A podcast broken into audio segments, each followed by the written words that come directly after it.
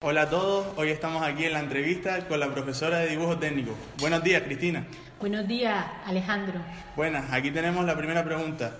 ¿En qué universidad estudió antes de ser profesora? Estudié en Tenerife y en Barcelona. Eh, la siguiente pregunta es, ¿ha dado clases en otro centro escolar aparte de este? Sí, en, di clases en Fuerteventura, en Puerto del Rosario, en vecindario en Telde, en el Pergaldó y, y aquí. ¿Qué rama escogió entre ciencias o letras? Letra, yo cogí letra. ¿Qué opina del modelo actual ed- educativo? Mm, que el modelo actual de educativo está muy bien, tiene ventajas y tiene inconvenientes, pero, pero por ejemplo tiene aciertos que son, por ejemplo, que la educación sea obligatoria hasta los 16 años, que garantiza que el alumnado pues se prepare para, para acceder después a otros estudios o a la vida laboral. ¿Y qué cambiaría de este o mejoraría? Mm, Vamos a ver, yo ajustaría el, el sistema educativo a las necesidades y a los intereses del alumnado y fomentaría la, formación profesional y la mejoraría porque el acceso a la formación profesional eh, está muy restringido porque hay pocas plazas y entonces el alumnado muchas veces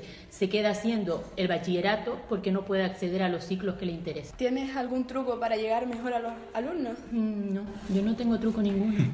¿Y qué hobbies tiene en su tiempo libre? En mi tiempo libre eh, me gusta leer, me gusta caminar, hacer algo de deporte, nadar, pues estar ahí en mi casa con mis plantitas y mi- mis mascotas y todo eso. ¿Ve con buenos ojos el uso de tablet en, lo- en el futuro? Sí, es una herramienta más, pero solo la tablet no, no me parece muy aceptado. Y los libros y ser más creativo. Y la tablet muchas veces es una herramienta que se abusa y, y impide a los alumnos que, que decidan o que sean creativos o que piensen por sí mismos. Toda la información la quieren ya hecha y, y preparada nada más que pa- para copiarla o para soltarla. ¿Y están preparados los alumnos para dar el salto a la universidad o cree que deberían de, aparte de dar las clases, practicar fuera? Hombre, si se pudieran hacer prácticas fuera sería mejor, pero yo pienso que sí, que se les prepara para la universidad. Cuando un alumno lo tiene claro, normalmente eh, después mm, tiene éxito en los estudios posteriores. ¿Qué consejo le darías a los estudiantes que se van a examinar este año en la EBAU? Que, que estudien, que se preparen, que, que